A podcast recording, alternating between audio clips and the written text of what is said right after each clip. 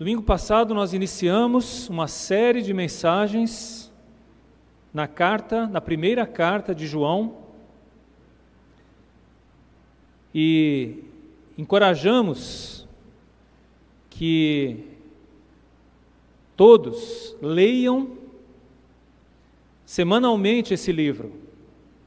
Pelo menos um capítulo por dia você vai ler toda a carta durante a semana. E assim, durante o final dessas mensagens, você terá lido várias vezes. Isso vai fazer com que você tenha uma visão melhor dessa carta, do que João escreveu e de qual, quais os seus propósitos. Por isso eu quero encorajá-lo a ler. Eu não vou fazer, fazer você passar vergonha perguntando quantos leram aqui. Mas eu quero que você pegue esse desafio e leia essa carta de João, pelo menos uma vez durante a semana, para que, à medida que a gente for estudando, tanto aqui na mensagem, como nos pequenos grupos, você possa conhecer melhor essa parte das Escrituras tão importante para o nosso relacionamento com Deus. É interessante no texto de hoje que nós separamos, há uma palavra-chave aqui, a palavra mais importante mais repetida nesse, nesse pequeno texto que nós separamos é uma conjunção condicional. Se. A palavra-chave é se. No sentido de contrariar algo ou de propor algo, propor uma condição. No caso de, indica uma hipótese, uma condição. Então, é interessante como muitas vezes as nossas reações às verdades de Deus demonstram quem nós somos e como Deus é fiel e justo para agir em função de nossas reações. Muitas das verdades de Deus são condicionadas às nossas reações. Nesse texto, nós veremos seis possíveis condições para nossa comunhão com Deus. Se você quer ter comunhão com Deus, se você quer renovar sua comunhão com Deus, vamos apresentar seis condições hoje, para que isso seja estabelecido: três negativas e três afirmativas. 1 João, capítulo 1, a partir do verso 5.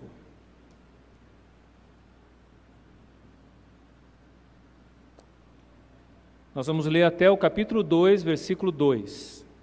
Então, 1 João 1, 5 até 2, 2. Diz assim o apóstolo João ao escrever: Ora, a mensagem que da parte dele temos ouvido e vos anunciamos é esta: que Deus é luz e não há nele treva nenhuma. Se dissermos que mantemos comunhão com Ele e andarmos nas trevas, mentimos e não praticamos a verdade. Se, porém, andarmos na luz como Ele está na luz, mantemos comunhão uns com os outros, e o sangue de Jesus, seu Filho, nos purifica de todo pecado. Se dissermos que não temos pecado nenhum, a nós mesmos nos enganamos e a verdade não está em nós. Se confessarmos os nossos pecados, Ele é fiel e justo para nos perdoar os pecados e nos purificar de toda injustiça. Se dissermos que não temos cometido pecado, fazemo-lo mentiroso, e a Sua palavra não está em nós. Filhinhos meus, estas coisas vos escrevo para que não pequeis. Se, todavia, alguém pecar, temos advogado junto ao Pai, Jesus Cristo, o justo. E Ele é a propiciação pelos nossos pecados, e não somente pelos nossos próprios, mas ainda pelos do mundo inteiro. Vamos orar mais uma vez. Pai, eu quero te agradecer o tanto que essa palavra falou ao meu coração nesses dias. E o meu pedido, Deus, é que o Senhor continue a falar agora à vida dos meus irmãos. Que mais uma vez o teu Espírito use a, a tua palavra viva para penetrar no nosso coração, para mostrar o nosso pecado e para nos conduzir ao arrependimento, à confissão, ao perdão do Senhor, que o Senhor propõe. Derrama a tua graça sobre o teu povo, Senhor. Nós oramos em nome de Jesus. Amém.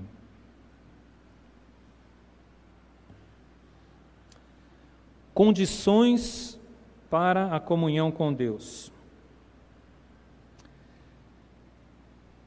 Na mensagem passada, no texto passado, né, no versículo 3, nós vemos que o propósito declarado de João ao escrever essa carta é para que mantenhamos comunhão com Deus.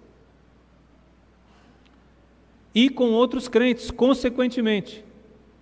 Impossível dizer que temos comunhão com Deus se não temos comunhão com outros outros que creem nele. Agora, com base na natureza de Deus, ele define quais são as condições para que essa comunhão prevaleça, cresça, se estabeleça na nossa vida. Para que esse relacionamento de confiança, onde partilhamos o que somos e temos, isso é comunhão, se estabeleça de fato no nosso relacionamento com Deus e uns com os outros. O verso 5 a grande ênfase do verso 5 é: Deus é luz. A mensagem que João ouviu de Jesus é que Deus é luz. Mais de uma vez nos evangelhos, Jesus diz: Eu sou a luz do mundo. O mais conhecido é João 8,12.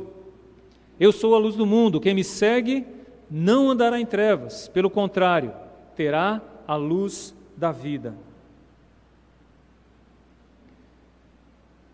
Mas no início do Evangelho, quando João fala sobre Jesus e que ele veio de Deus, de novo ele apresenta Jesus como luz. Eu quero ler com vocês ali o comecinho do Evangelho, só três versículos, João capítulo 1, versos 4, 5 e 9.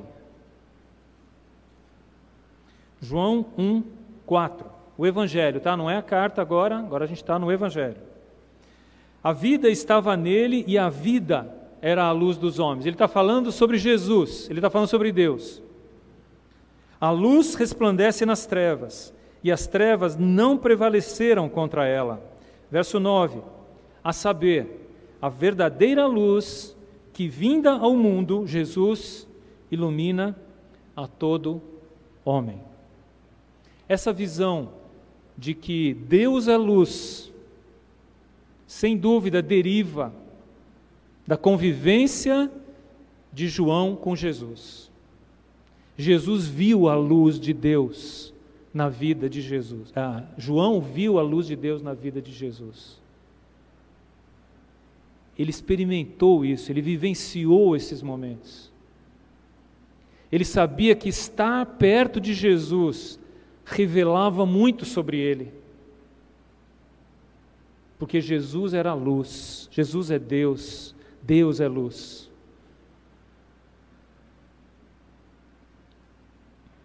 Dizer que Deus é luz é destacar a sua retidão, justiça, pureza, além do seu poder de revelar todas as coisas. Um texto que me chamou a atenção nesses dias foi o Salmo 90, verso 8. Segunda parte desse, desse trecho. Salmo 90, verso 8. Lembrar que o Salmo 90 foi escrito por Moisés. Então, sem dúvida, o primeiro dos salmos que nós temos aqui no livro. E lá já ele dizia, segunda parte do verso 8: E sob a luz do teu rosto os nossos pecados ocultos. Na verdade, os nossos pecados ocultos se manifestam ao teu olhar. O Senhor vê. O Senhor conhece a gente profundamente a ponto de conhecer até aqueles pecados que eu tento esconder de todo mundo, o Senhor os conhece. Moisés já disse isso lá no início. Um contraste importante para a gente entender essa ideia de, de Deus é luz é que luz e trevas são excludentes. Onde uma está, a outra não está. Impossível você ter luz e trevas no mesmo ambiente. Uma expulsa a outra. Ou uma só está presente quando a outra não está. Inclusive, segundo o texto que nós lemos, na vida dos filhos de Deus. É impossível ter luz e trevas na mesma vida. Eu sei que isso pode dar um, no início um nó na sua, na sua cabeça, né? Mas é exatamente o que as Escrituras dizem. Não podem coexistir luz e trevas numa mesma vida. Para termos comunhão com Deus, precisamos andar na luz. Andar na luz. Vamos então às condições estabelecidas por Deus, através de João, para que andemos na luz, para que mantenhamos comunhão com Deus. Lembra? Sempre nós teremos uma negativa e uma afirmativa. Uma condição negativa e uma condição afirmativa. Verso 6, a primeira delas. Se dissermos que mantemos comunhão com Ele e andamos nas trevas, mentimos e não praticamos a verdade. Se dizemos ter comunhão com Deus e andamos nas trevas, somos mentirosos. É isso que o texto está dizendo. Se dizemos uma coisa e fazemos outra, não somos verdadeiros.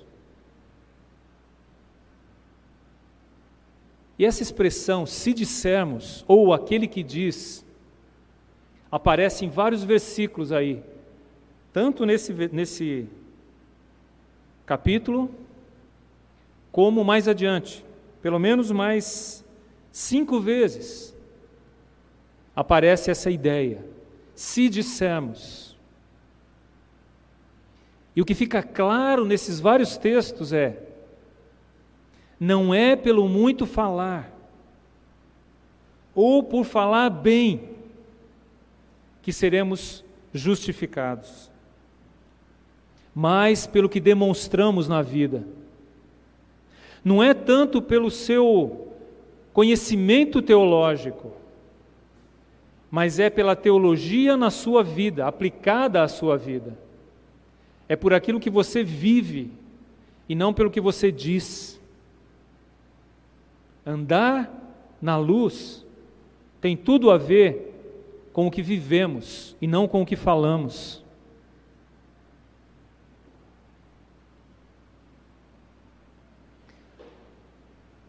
Nossa base de argumentação ou o nosso conhecimento podem ser muito bons. Podemos conhecer a Bíblia como poucos. Podemos falar de modo impressionante e convincente até sobre Deus ou sobre as Escrituras. Mas se continuarmos andando nas trevas, demonstramos que não temos comunhão verdadeira com Deus. Luz e trevas não podem ocupar o mesmo lugar, o mesmo espaço. Se isso está acontecendo na sua vida, é hora de parar e repensar a sua relação com Deus. Certamente há algo errado. Não saia daqui hoje achando que é normal. Não é. Tem algo errado. Eu tenho certeza que você não vai descansar, não vai ter paz, enquanto você não tratar dessa incoerência em sua vida. Se você é sério. Mas você não precisa se desesperar. Veja a condição proposta por Deus agora, para que isso seja mudado. Segunda condição, está aí no versículo 7. Se, porém, andarmos na luz como Ele está na luz, mantemos comunhão uns com os outros, e o sangue de Jesus nos purifica de todo pecado. A condição para andarmos na luz, para a purificação dos pecados, para mantermos comunhão com Deus, segundo o texto aqui, é sermos sinceros, abertos, honestos, transparentes diante de Deus. Esse andar na luz produz comunhão visível. O texto diz: mantemos comunhão uns com os outros. Ele não fala, mantemos comunhão com Deus. Se andarmos na luz, mantemos comunhão uns com os outros. Vai se tornar visível.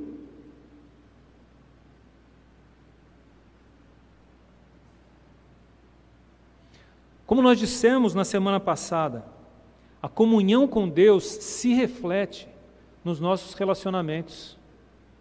Impossível eu ter comunhão com Deus, ou eu pretender ter comunhão com Deus e não conseguir amar os meus irmãos. Tem algo errado aí.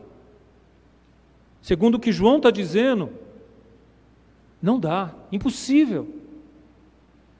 Se eu tenho comunhão com Deus, se eu ando na luz, isso vai se refletir nos meus relacionamentos.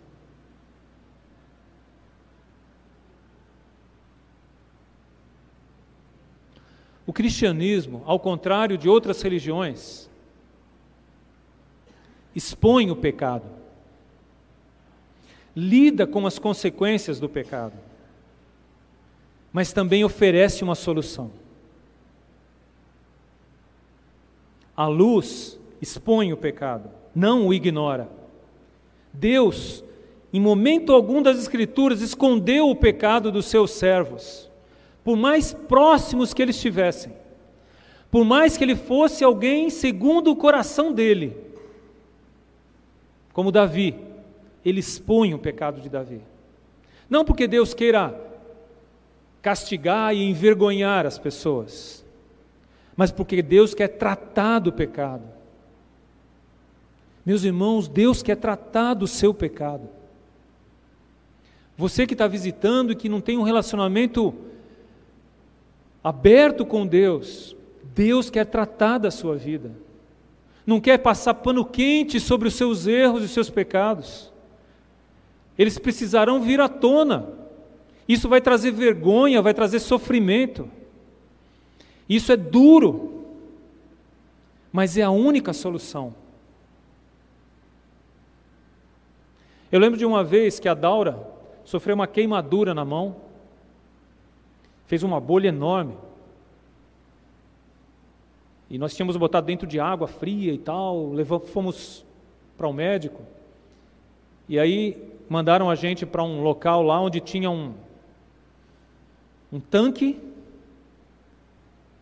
uma escova, dessas escovas grossas aí, né, de, de lavar alguma coisa aí, e sabão. Sabe o que essa moça fez? que me deu agonia assim. Ela pegou aquela escova, a mão da Daura e descascou a mão. Tirou toda aquela pele morta, porque aquela pele queimada estava morta. Ela precisava ser tirada dali, senão ela ia apodrecer ali, ia causar mais sofrimento. Embora havia sofrimento naquela hora, era necessário. Gente, tirar o pecado da vida vai causar sofrimento. É pele morta. E se você não tirar, vai apodrecer, e vai apodrecer você. Seu coração, a sua mente, a sua alma. Deus diz que o pecado precisa ser tirado, precisa ser tratado. Não tem como ficar encobrindo e achando que está tudo bem. Por mais sofrimento que ele gere num primeiro momento, ele vai causar um alívio, uma paz, uma serenidade impressionantes quando tratado na nossa vida.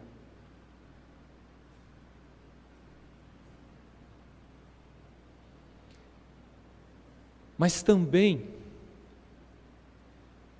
a luz, o andar na luz, mostra que esse pecado precisa ser punido, castigado. Por isso que ele diz que se mantemos comunhão uns com os outros, o sangue de Jesus é que nos purifica. Foi necessário sofrimento, é necessário sofrimento nosso para admitir os nossos pecados, mas alguém pagou para que esse pecado aqui possa ser cicatrizado, curado, tratado e perdoado. E esse alguém foi Jesus. Sabe uma coisa que sempre você deveria olhar? Quando você olha para o pecado do passado, que você já confessou diante de Deus, que você já já tratou diante de Deus, você deveria olhar e não ver a cicatriz, mas ver o sangue de Jesus que cobriu o pecado. Porque foi Ele que curou você. Por isso a gente tem que se render ao nosso Senhor. Porque quando eu olho para a minha vida e os meus pecados passados, se eu não ver o sangue de Jesus ali, eu me desespero. É o sangue de Jesus que limpa o nosso pecado, a nossa consciência, a nossa alma, que nos lava, que nos purifica de todo o pecado, como diz o finalzinho do versículo aí. Agora, uma outra coisa interessante sobre essa questão de purificar. O verbo na língua original está no presente contínuo, isto é, a purificação é um ato contínuo, de cada dia. Purificação ocorre a cada dia no texto aqui. Não é uma coisa que aconteceu uma vez no passado, sem dúvida, teve um dia que eu me rendi a Jesus, me ajoelhei diante de Deus e falei: Senhor, minha vida é tua, tem misericórdia de mim, me perdoa, ah, trata comigo, me aceita. Teve um dia que eu fiz isso, mas depois disso eu já pequei inúmeras vezes, para minha tristeza e para a tristeza de Deus. E nem sempre eu fui logo em seguida a Deus e disse: Senhor, pequei, me perdoa. Muitas vezes eu guardei esse pecado, eu escondi esse pecado, eu negligenciei esse pecado, como se não fosse comigo. Mas a cada vez que a minha consciência era tocada pelo Espírito de Deus, pela palavra de Deus, eu tinha que voltar lá e falar: Senhor, perdão. Eu fiz isso, eu fiz aquilo, eu fiz aquilo outro. Perdão, Senhor. O nosso pecado precisa ser confessado a cada dia. A cada momento precisamos ser tratados por Deus. O sangue de Jesus precisa nos purificar diariamente. dos nossos pecados.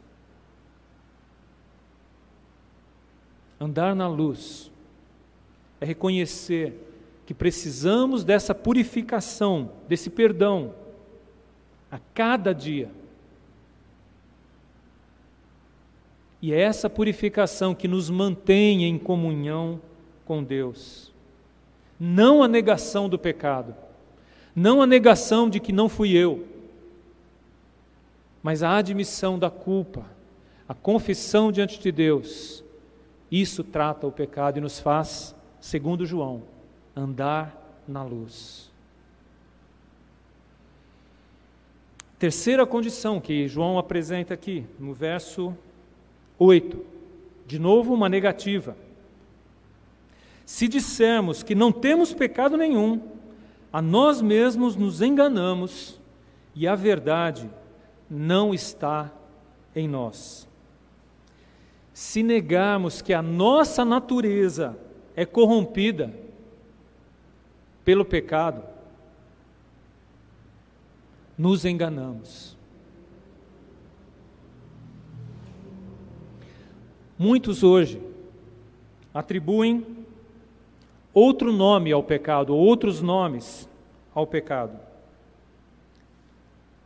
Muitos atribuem o nome de doença. Outros atribuem o nome de fraqueza. E muitas vezes, por causa disso, a culpa é do que se herdou de alguém. Ou é por causa do ambiente em que a pessoa vive ou foi criada. O pecado é encarado como uma sina, um caminho que eu tenho que passar. E não, e muitas vezes, não como culpa.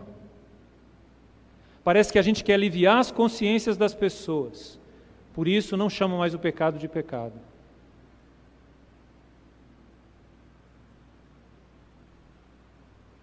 Causas fisiológicas, psicológicas ou sociais, muitas vezes, negam a responsabilidade pessoal que temos diante de Deus e diante da sociedade.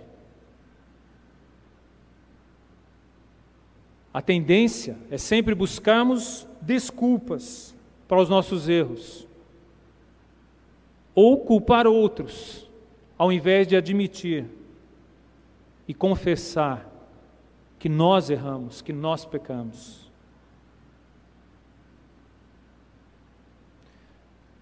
Nós preferimos muitas vezes, a exemplo daqueles que viviam na época de João, discutir as nossas questões a nível filosófico, em vez de lidar diretamente com nossa responsabilidade.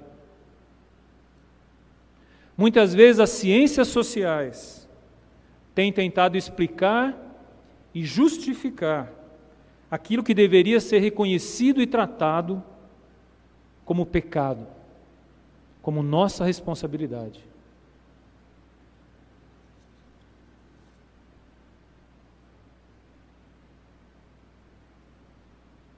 Nós fazemos isso porque nós não queremos descer a raiz do problema. Nós preferimos tratá-lo superficialmente. Porque arrancar o pecado do coração, da mente, da alma, dói. E é melhor a gente tratar a superfície. Assim a gente atribui a coisas ou pessoas a causa do sofrimento e não tratá-lo como consequência de nossas escolhas e atos. Lidar com o pecado gera sofrimento, como eu disse, porque exige admissão de culpa, confissão, e muitos têm fugido dessa realidade. Eu não quero jogar peso aqui sobre você que está sofrendo agora, e muitos estão sofrendo no meio dessa pandemia, no meio de doenças e perdas de vidas. Muitos estão sofrendo. Por outro lado, eu não quero diminuir o Evangelho. Eu quero que você desfrute da plenitude do que Deus propõe para você. E o que Deus propõe para você é a solução do seu pecado. Não dos outros, não das circunstâncias, não do meio, mas da sua vida.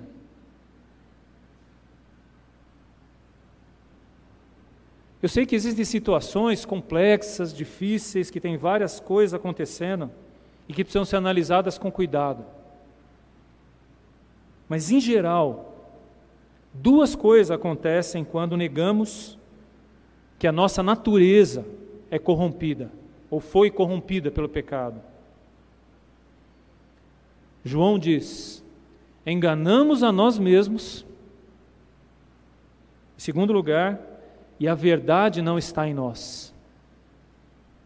Quando tentamos atribuir a outros ou às circunstâncias as consequências dos nossos erros, dos nossos pecados, enganamos a nós mesmos e a verdade da palavra de Deus não está em nós.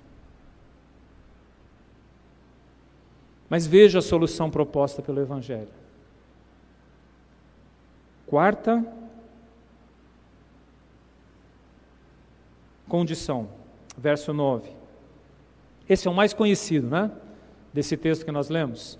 Se confessarmos os nossos pecados, Ele, vamos lá, é fiel e justo para nos perdoar os pecados e nos purificar de toda injustiça. Se você não memorizou esse texto ainda, eu não acredito que você é crente. Sinceramente, eu vou sair daqui, eu saia daqui duvidando de você mesmo.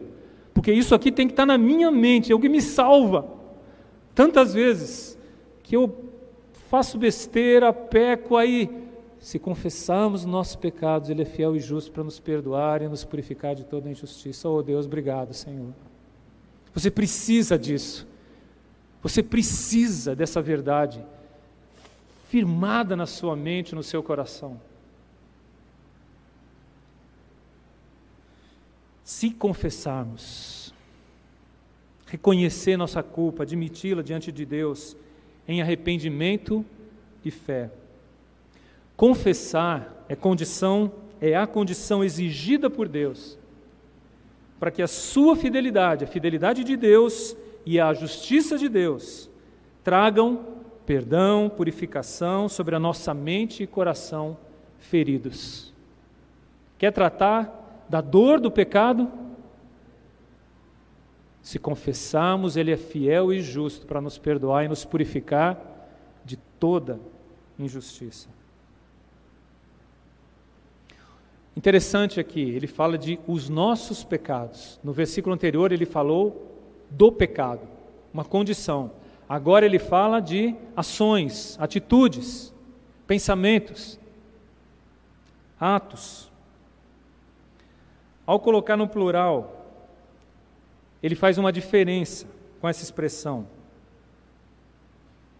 Agora precisamos confessar a Deus não a nossa condição de pecador, mas cada pensamento e ação contrários ao plano de Deus precisam ser trazidos à luz. À luz da Sua palavra, para ser provados. Um salmo bastante conhecido nosso é o Salmo 139. E talvez o versículo mais conhecido desse salmo, ou os versículos, são os dois últimos.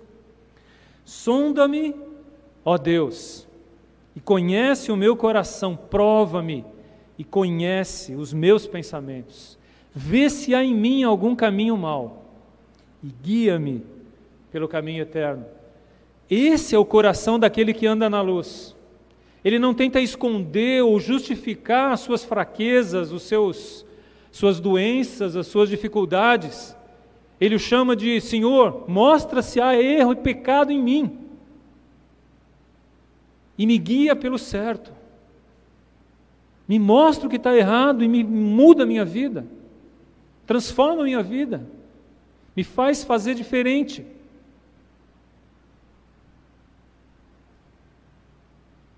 E o texto, voltando lá para João, ele continua: Ele é fiel e justo. Fiel às suas promessas, entre elas a de perdoar pecados Jeremias diz: Pois perdoarei as suas iniquidades, dos seus pecados jamais me lembrarei. 31, 34.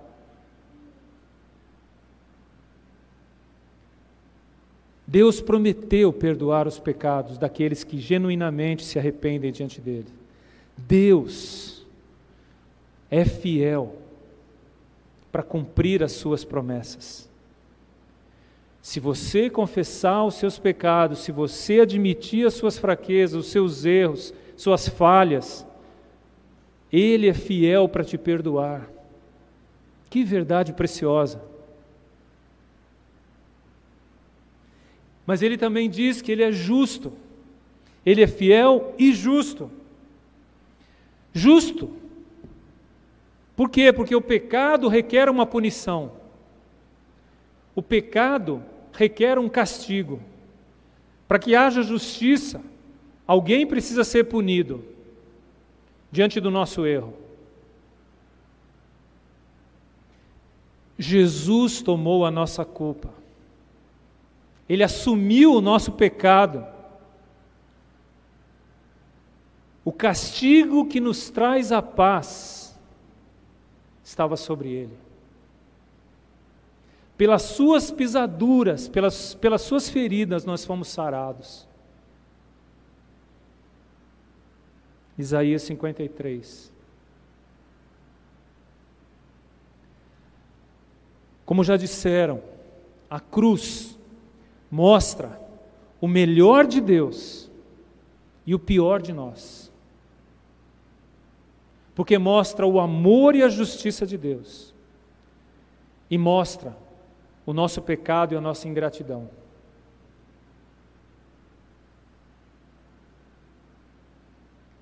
Mas Jesus foi à cruz para perdoar e purificar, como diz o restante do texto aqui.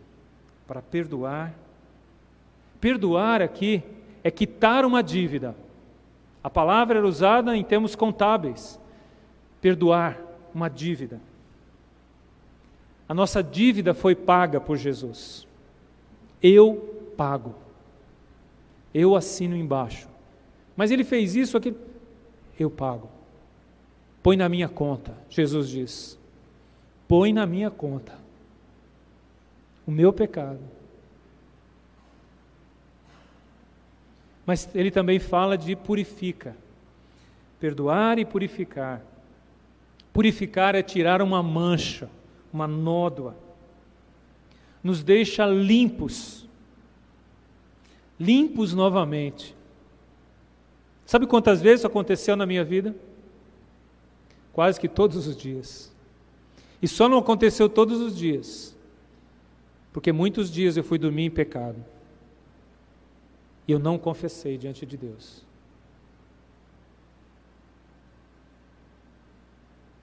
Mas a purificação de Deus acontece a cada vez que confessarmos os nossos pecados, porque Ele é fiel e justo para nos perdoar e purificar.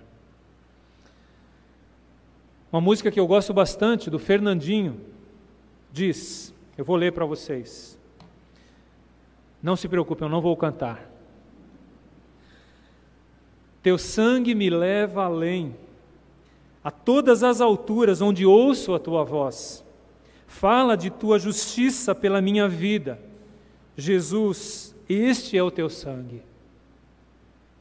A tua cruz mostra a tua graça.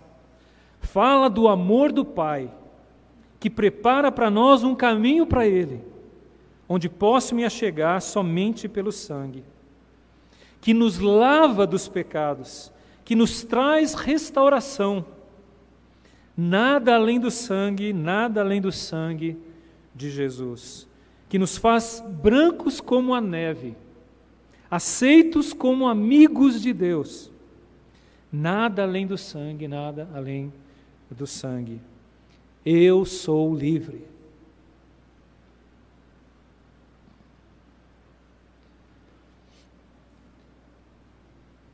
Eu queria muito que cada um de vocês, cada um de nós, saísse daqui hoje dizendo: Eu sou livre.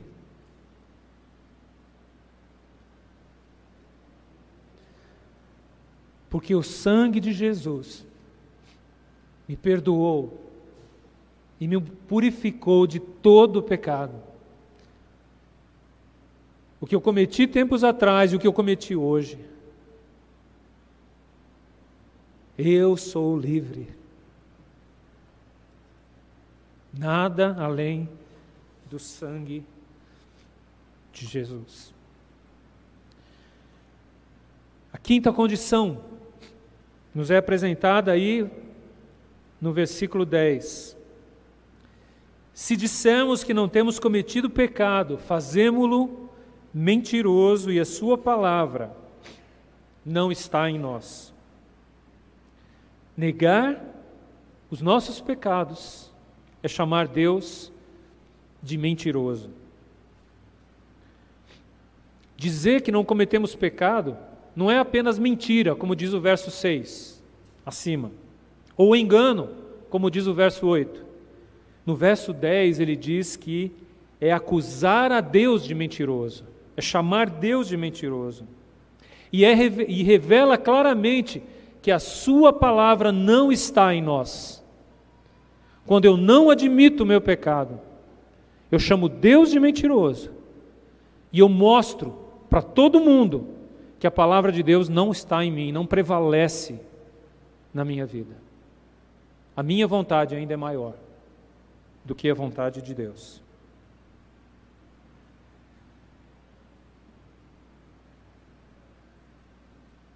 Se o Evangelho declara que todos pecaram, não há ninguém indesculpável diante de Deus, quando eu digo, não, eu não errei. A gente tem mania de se comparar com os piores dos pecadores. Jamais quero ser como esse criminoso.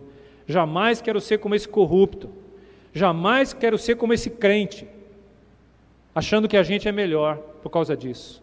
Somos tão pecadores como qualquer um desses.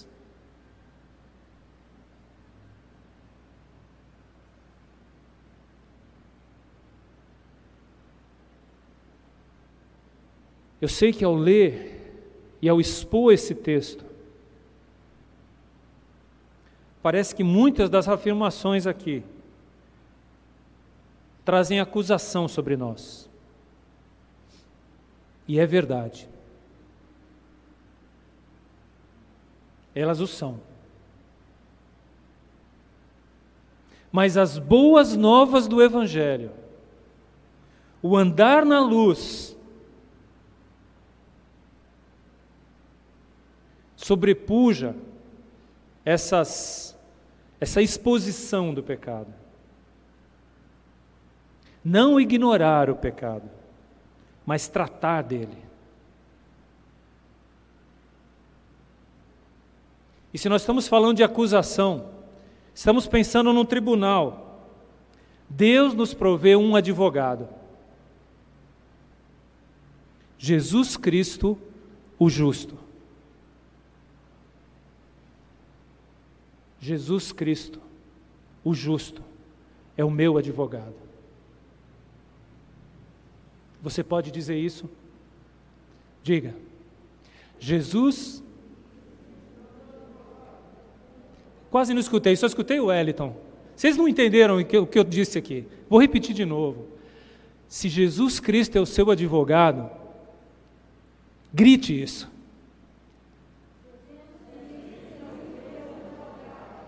Puxa, gente, é isso. É verdade isso na sua vida? Jesus Cristo é o seu advogado?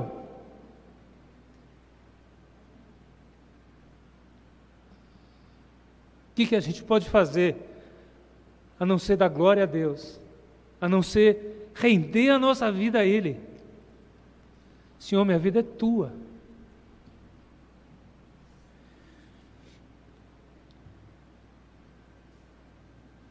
A última coisa que ele diz aqui, a última condição, ele fala: não pequem, mas se pecarem, temos um advogado.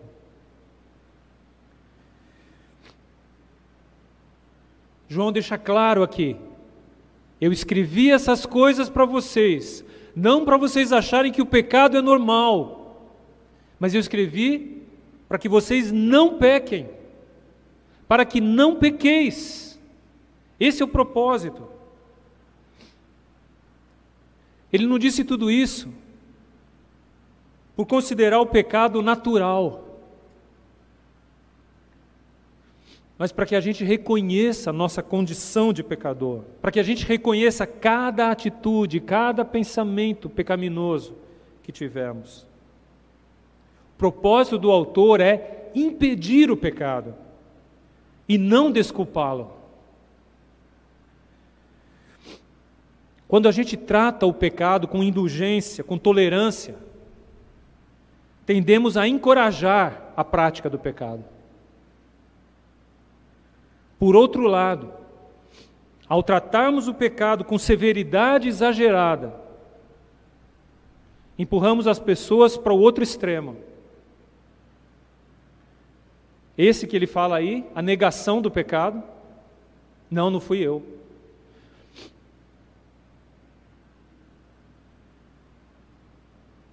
Ou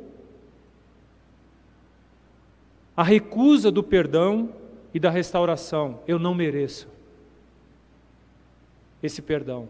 Eu não mereço esse Jesus. Por isso, os extremos não são bons. Nem tolerar o pecado e nem considerá-lo indesculpável. Eu preciso entender que se eu reconhecer, me reconheço como pecador, eu preciso confiar no Deus fiel e justo que prometeu perdoar aquele que confessar o seu pecado.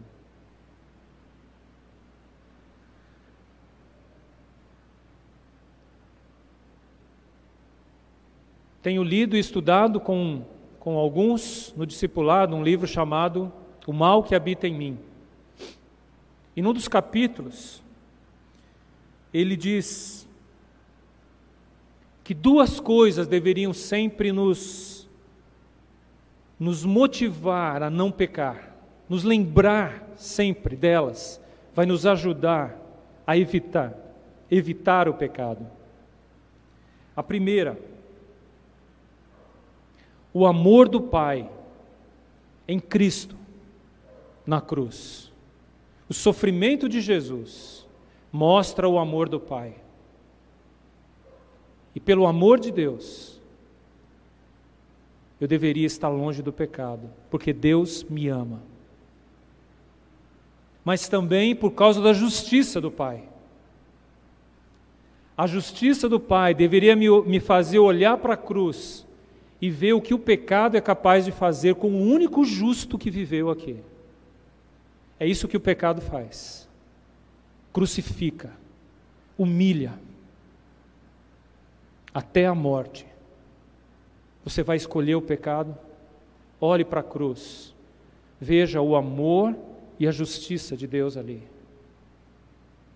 E pense se vale a pena pecar.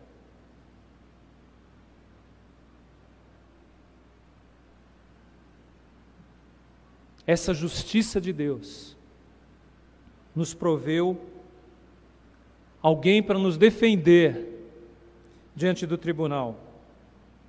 Porque todos nós prestaremos conta um dia diante de Deus. Mas precisamos de alguém com autoridade, alguém influente no tribunal. E João nos apresenta o nosso advogado, o nosso paráclitos, nosso intercessor, aquele que se coloca ao nosso lado, literalmente a palavra, é aquele que se coloca ao lado de alguém para defendê-lo, para ajudá-lo, para encorajá-lo, para lhe dar esperança. É isso que é essa palavra significa aqui. Jesus é o nosso amigo que se coloca ao nosso lado, mesmo que a gente não mereça. Ele decidiu colocar-se ao nosso lado. E aí, Jesus Cristo, o justo, além de advogado, Ele é a própria propiciação pelos nossos pecados. Ele é o próprio sacrifício. Ele pagou o nosso castigo. E ele vai dizer: Eu me ofereci no lugar dele. Eu me ofereci no seu lugar.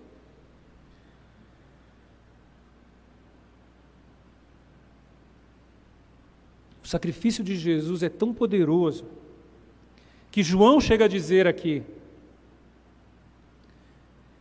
Ele é a propiciação pelos nossos pecados, verso 2, e não somente pelos nossos próprios, mas ainda pelos do mundo inteiro. Olha que impressionante. O sacrifício de Jesus é tão poderoso que é capaz de salvar o mundo inteiro. Mas há uma exigência. As Escrituras falam de que todo aquele que nele crê, você precisa confiar a sua vida a Jesus. E não é confiar a sua vida a Jesus levantando a mão, fazendo um gesto, fazendo um, uma reza é, especial. É entender o que Jesus propõe a você, o que Jesus fez por você e dizer: Senhor, eu preciso desse Salvador, eu preciso desse advogado. Eu entrego a minha vida ao Senhor, a minha vida é tua, Senhor, eu sou nada sem o Senhor. Eu me rendo aos teus pés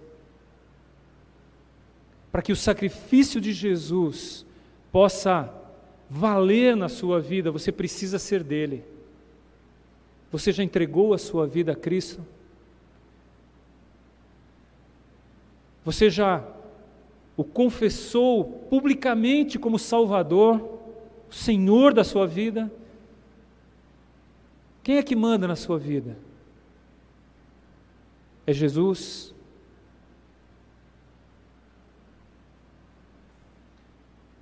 Porque Deus amou o mundo de tal maneira que deu o seu Filho para que todo aquele que nele crê, eu preciso confiar, eu preciso me entregar, tenha a vida eterna.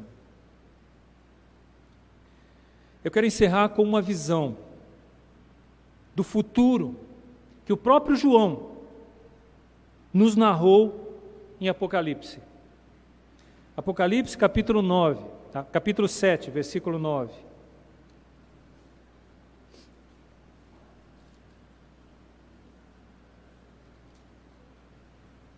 Versículos 9, depois do 13 ao 17.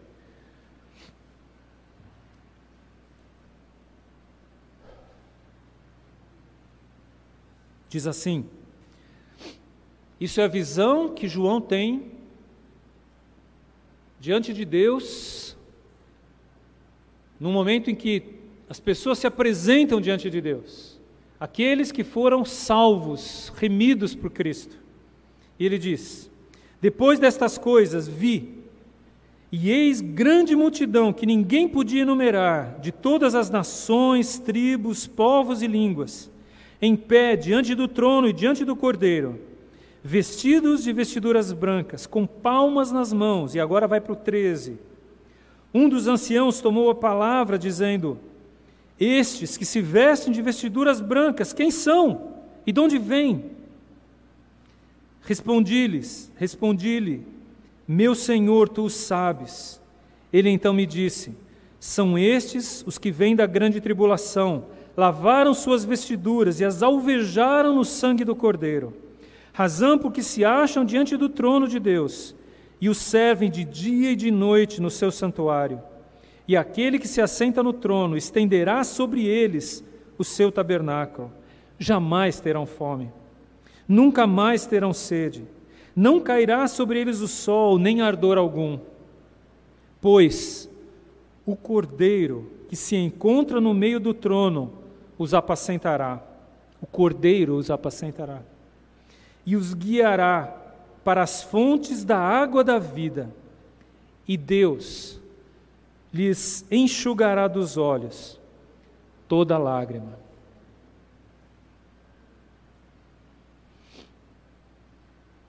Essa é a visão daqueles que se arrependem diante de Deus e que são purificados, limpos, pelo sangue de Jesus. Algumas perguntas para a gente encerrar. Você reconhece que é um pecador e que precisa de perdão? Já confessou os seus pecados diante de Deus? E crê no seu perdão?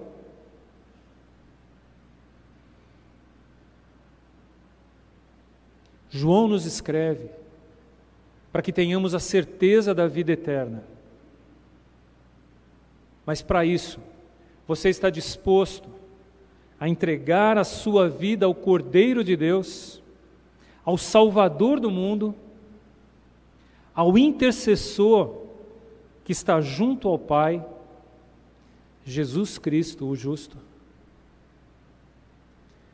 Eu quero que você curve a sua cabeça, feche seus olhos.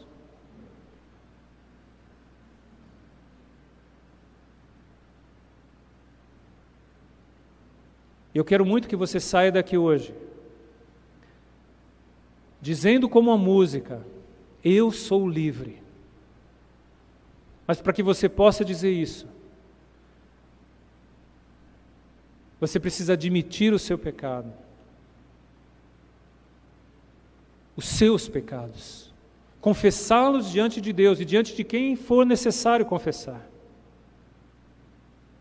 para que o sangue de Jesus te purifique, te limpe, produza uma nova vida em você, a partir do seu perdão, da sua purificação.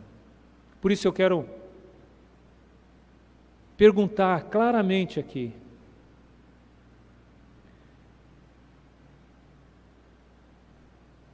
Se os teus pecados têm te separado de Deus, mas você quer confessá-los diante dele, para que você saia daqui hoje limpo e livre, para servir a Deus, não é para fazer o que você quer, porque Jesus entregou a vida por você e por mim, para que a gente possa viver por Ele agora.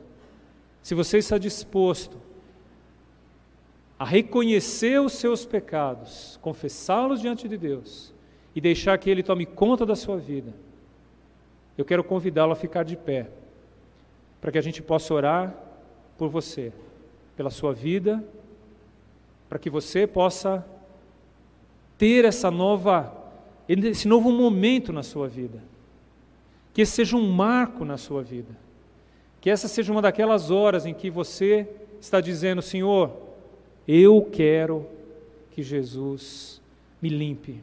Eu quero ter a certeza de sair daqui limpo. Não pela oração que vai ser feita, mas pela tua palavra, pelo que o Senhor disse.